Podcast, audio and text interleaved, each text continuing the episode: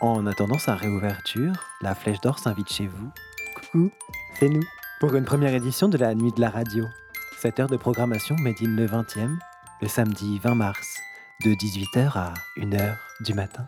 C'est de la bombe.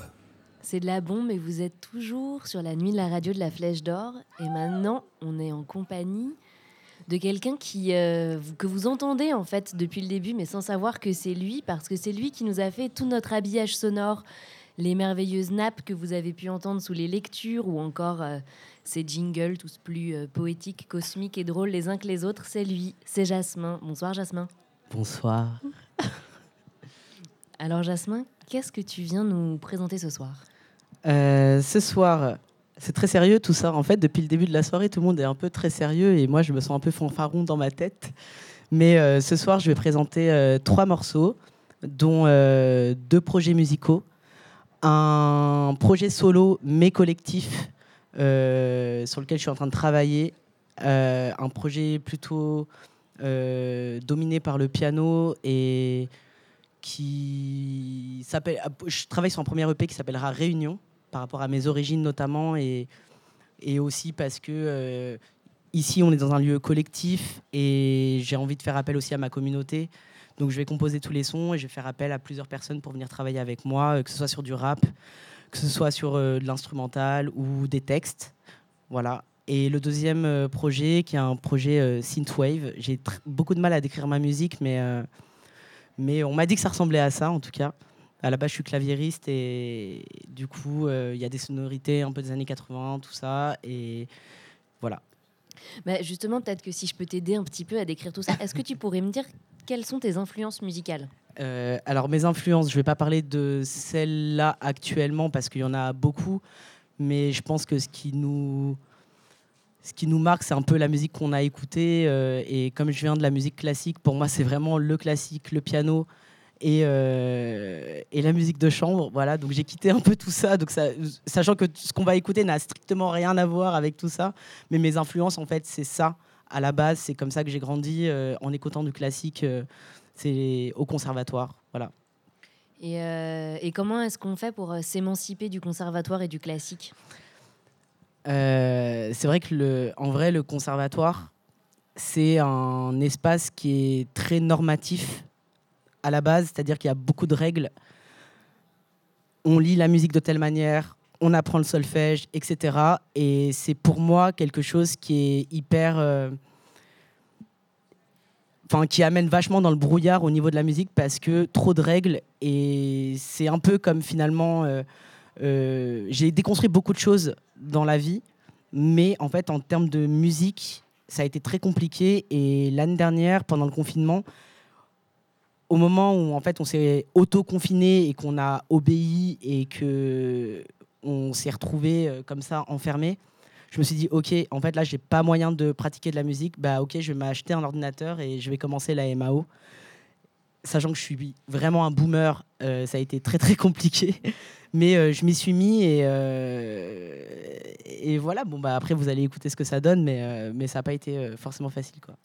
Ça n'a pas été forcément facile, mais est-ce que ça a produit des choses que tu as trouvées intéressantes Euh, ce qui a produit des choses intéressantes, euh, je pense que c'est plus de l'ordre émotionnel. J'ai un rapport très émotionnel à la musique.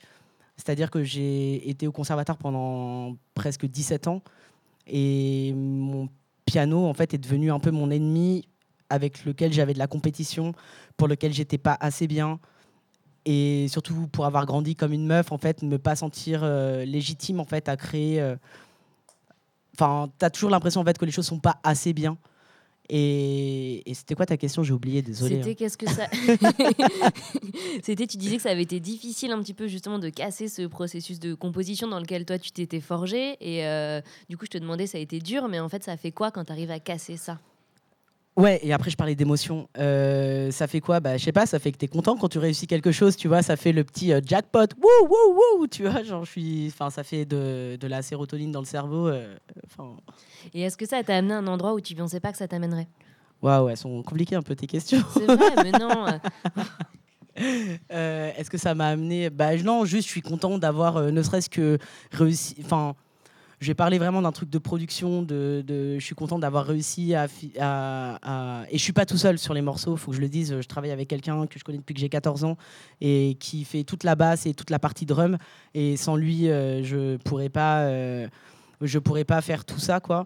Parce que sans, enfin, je suis pas du tout autonome comme personne, mais, euh, mais je suis assez fier du rendu. J'ai un peu de mal à le dire, euh, mais je pense que ça me ressemble en tout cas euh, dans l'identité que ça a. Et, et voilà, je suis juste, je suis fier de, de l'avoir amené jusque là, quoi. On a hâte d'entendre ça, mais on va continuer à discuter un petit peu encore. Euh, non, mais justement, tu me dis que tu bosses pas tout seul, mais euh, on sait qu'en ce moment, euh, les relations sociales sont prohibées. Euh, comment comment est-ce que tu composes? Est-ce que vous travaillez ensemble? Est-ce que vous travaillez à distance? Euh, en gros, euh, moi, il y a des sons que j'ai déjà composés il y a, je sais pas, une dizaine d'années, cinq ans. J'ai des idées, donc j'apporte des maquettes. Et ensuite, on se retrouve tous les deux dans mon petit studio, chez moi, dans ma chambre. Et je sais pas, on passe euh, 10 heures ensemble. Et euh, je sais pas, c'est comme une conversation et on se connaît tellement bien. Pour moi, c'est vraiment le truc émotionnel où je pense que j'arrive pas, j'arriverai pas à faire de la musique avec quelqu'un que je connais pas ou avec qui j'ai pas de crush amical. Et euh, du fait de tellement bien se connaître et du coup de pas avoir d'appréhension, d'être jugé, de se sentir mauvais, etc. Je sais pas, c'est comme une conversation, c'est-à-dire que je propose ça, j'arrive avec euh, telle ou telle base. Et il me dit, mais. Et moi, je trouve ça nul. Je fais, ah, j'ai fait ça hier, c'était un peu nul, etc. Et il me dit, mais c'est super, vas-y, on va faire un morceau. Et en fait, du coup, d'avoir quelqu'un derrière qui me booste et qui me dit, genre, mais en fait, c'est trop bien ce que tu fais, bah, du coup, ça me donne, ça me donne des ailes. Et on s'envole. Et non, mais tout à l'heure, euh, tout à l'heure, en- tu, nous disais que ton deuxième projet ou ton premier, je sais plus, il s'appelait Réunion et que tu avais Ouais. aussi envie justement euh, de parler euh, de tes origines, mais aussi de la communauté. Euh, quand, quand tu disais que tes influences, c'est le clavier, là, c'est plutôt genre tes influences musicales. En termes d'influence émotionnelle, qu'est-ce qui te fait euh, composer? Bah, je, bah, je sais pas, c'est mes, mes, mes émotions et le truc de réunion, c'est que je suis investi dans beaucoup de projets collectifs depuis toujours. Et je pense qu'il y a aussi un rapport euh, à la famille.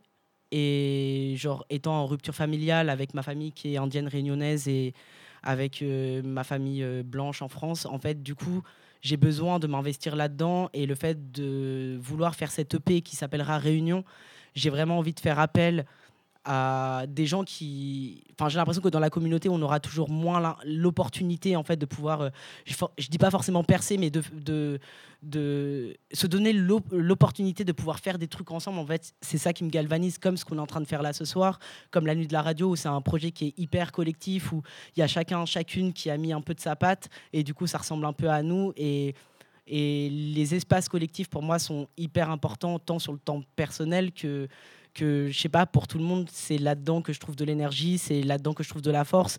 Comme par exemple dans le militantisme, quand on est là, euh, tous re- on se retrouve tous, parfois on se connaît pas. Et je pense notamment par exemple à Aline, euh, on s'est rencontrés une fois à la Flèche d'Or et. euh, pendant euh, les manifs là en octobre, on s'est retrouvés toutes les deux à, c'était pas prévu, à prendre des mégaphones dans les mains et à crier notre rage ensemble et c'était genre hyper beau et c'est ce genre de choses en fait que j'ai envie de reproduire aussi dans la musique euh, tant sur la texture du son que euh, que, les gens avec qui j'ai envie de travailler, ou enfin, j'ai même pas envie de parler de travail parce que le travail c'est de la merde, mais euh, plus euh, en termes de passion et un espèce de crush émotionnel en général, je rencontre des gens et parfois ils sont pas forcément musiciens pro ou quoi, mais je sens l'espèce de vibe et, voilà. Et par exemple, Lola, je lui ai proposé il y a pas longtemps, genre t'as pas envie de chanter sur un de mes sons et tout, elle m'a dit vas-y, on y va. On sait pas ce qu'on va faire. Euh, je pense notamment à Pandore, qui est un, mec Noraf euh, qui, est, euh, qui est parti maintenant au Canada et qui, à qui j'ai envoyé un de mes sons et qui m'a dit putain, mais j'ai trop envie que. que qu'on fasse des trucs entre trans, entre, euh, entre Cupi aussi, etc., nanana, entre personnes queer, entre Gwyn, avec des meufs, enfin, voilà, un espèce de truc de recréer une famille euh, ailleurs et, et sans se prendre la tête parce qu'on a des différences, mais euh, voilà, en, en créant euh, des choses qui sont un peu belles, quoi. Et du coup, est-ce que tu dirais que ta musique, elle est politique? Euh, Est-ce que ma musique elle est politique? Je ne sais pas si j'aurais la prétention de dire ça, mais euh, non, je sais pas. euh, Il y a un morceau que j'ai présenté, je crois que c'est le deuxième, que j'ai commencé moi à composer pendant le premier confinement, où on s'est tous autoconfinés et il parle notamment du refus d'obéissance euh, je sais pas ce qu'il dit mon pote en allemand parce que je ne parle absolument pas allemand, mais à un moment il fait et voilà, il dit un truc comme ça. Et genre euh, en gros ça veut dire je ne veux pas signer, je ne veux pas entendre et c'était notamment aussi pendant euh, la montée de, des violences policières. Et, voilà je raconte un peu cette histoire là qui arrive à beaucoup de personnes euh, noires, nord-africaines, etc.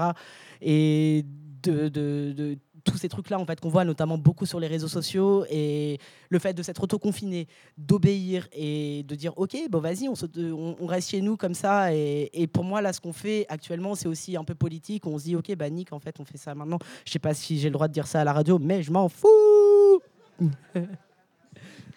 Ah, donc oui, peut-être que ma musique elle est politique, mais elle est politique peut-être aussi, euh, j'en sais rien, dans le, dans le fait que j'ai grandi comme une meuf, que j'étais pas capable, je me sentais pas capable de faire des choses et que je me suis dit bah ok en fait euh, là progressivement euh, et c'est la communauté en fait qui m'a permis de, me dire ok bah t'es capable et tout le monde peut faire des choses. Et en, voyant faire des enfin des gens faire des choses en fait sans avoir confiance alors qu'en fait c'est de la balle ce qu'ils sont en train de faire. Ou il y en a c'est un peu moins bien mais c'est pas grave. Mais en fait les gens ils font. Et en fait faut faire. En fait faut arrêter de, critiquer les gens qui font des choses et en fait en disant c'est de la merde euh, machin. En fait juste vas-y fais. Fais. Et en fait si ça te fait kiffer bah bah c'est cool. Et là en fait voilà. Bon même si je suis hyper stressé de parce que j'ai l'impression que c'est vraiment mon identité que je mets là-dedans voilà ok je respire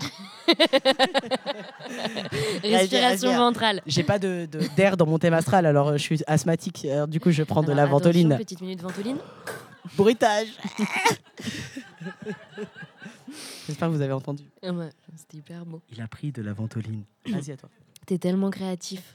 merci Et, euh, et c'est quoi ton. Enfin, parce que là, on est à la Flèche d'Or et puis tu. la personne que je préfère à la flèche d'or Non, on fera, un, on fera un classement après si tu veux, de Ah, 1 à ok. 5. Mais d'abord, euh, comment t'es arrivé ici et c'est quoi ton rapport à l'endroit? Euh, comment je suis arrivé ici? Euh, Je suis arrivé ici euh, à peu près pendant le deuxième confinement, pendant les repas solidaires.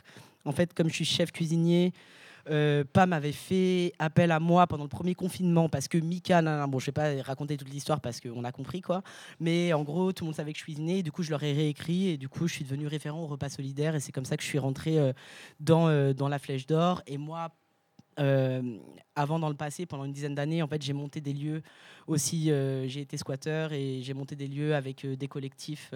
voilà. Et et t'aurais. t'aurais quel rêve pour la Flèche d'Or? Quel rêve Ouais, en toute humilité. Waouh Franchement, euh, déjà, moi, je referais la déco, perso. Euh, genre, euh, il y a un truc que j'ai envie de dire, mais je peux pas le dire. Mais non, ok, je peux pas. Non, j'ai pas le droit de le dire. Mais euh, euh, quel rêve j'aurais? Bah, je sais pas que ça devienne vraiment un lieu, euh, un lieu social pour les minorités, même qu'on puisse donner des formations. Je sais pas ici, il y a plein de personnes qui bossent dans le son, dans la technique, moi en cuisine, et aux jeunes du quartier qui sont là, et que les personnes qui n'ont pas accès en fait à certains lieux à l'extérieur parce que tu es trop pédé, trop gouine, trop noir, trop euh, je sais pas quoi, machin, et que tu te fais emmerder, en fait, ça devient un espace, safe, même si un lieu complètement safe n'existe pas. Euh, je sais pas, c'est donner l'opportunité, comme là on l'a fait ici ce soir, euh, euh, de donner la parole, de permettre à des assos, euh, je sais pas, euh, voilà, de venir faire des collectes, euh, de venir prendre la parole, de venir, euh, je sais pas, cracher euh, ce qu'elles ont à dire parce que euh, l'État, le gouvernement euh, leur disent pas Enfin voilà, en gros, moi, c'est et qu'il y ait une bonne entente ici, et même si on est tous différents, même si tout le même sang coule dans nos veines et qu'on est tous citoyens du monde, vous voyez ce que je veux dire? Voilà, genre, voilà. Merci. Je te propose qu'on écoute, parce que comme ça, tu vas pouvoir faire un peu de respiration ventrale et tout. Et après, on revient. Et, euh, j'explique ouais. pas les morceaux. Bah moi, j'avais plutôt l'impression qu'on faisait une petite écoute à l'aveugle et qu'on en discutait après. Ok, vas-y, on, on écoute après.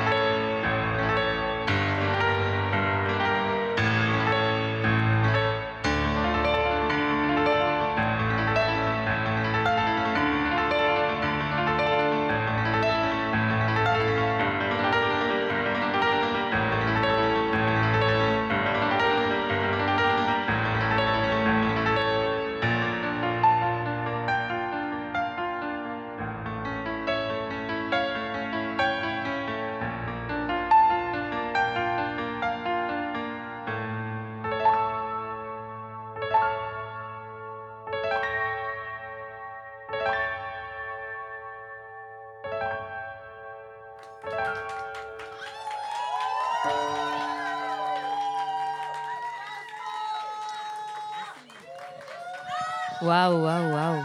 Merci. On entend la flèche d'or en folie. hein.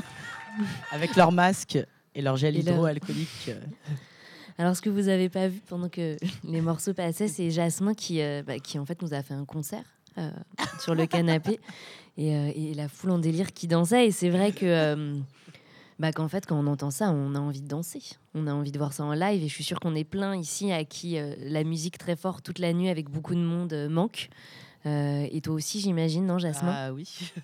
Bah, J'en ai surtout marre de faire des soirées avec les mêmes personnes, mais ouais, juste avoir de la musique forte dans les oreilles et de pouvoir danser, ressentir la sueur, l'énergie, rencontrer des nouvelles personnes, oui, forcément, ça me manque. quoi. Et ces morceaux-là, tu les imagines pour la scène? Ouais, moi, mon, mon but, c'est vraiment faire de la scène. Après, je reviens toujours au même truc. C'est genre, je ne sais pas monter un live. euh, je ne sais pas comment est-ce qu'il faut faire. J'ai l'impression qu'il y a plein de problèmes techniques, de connaissances techniques à avoir. Et voilà, ça prend son chemin. Je suis très lent déjà à composer, donc encore plus pour monter un live. Et euh, je vois pas le bout, un peu comme le coronavirus finalement. On ne sait pas quand ça va avoir euh, une fin. Et ben moi, je ne vois pas la fin de mon projet. Voilà. Mais peut-être que les deux.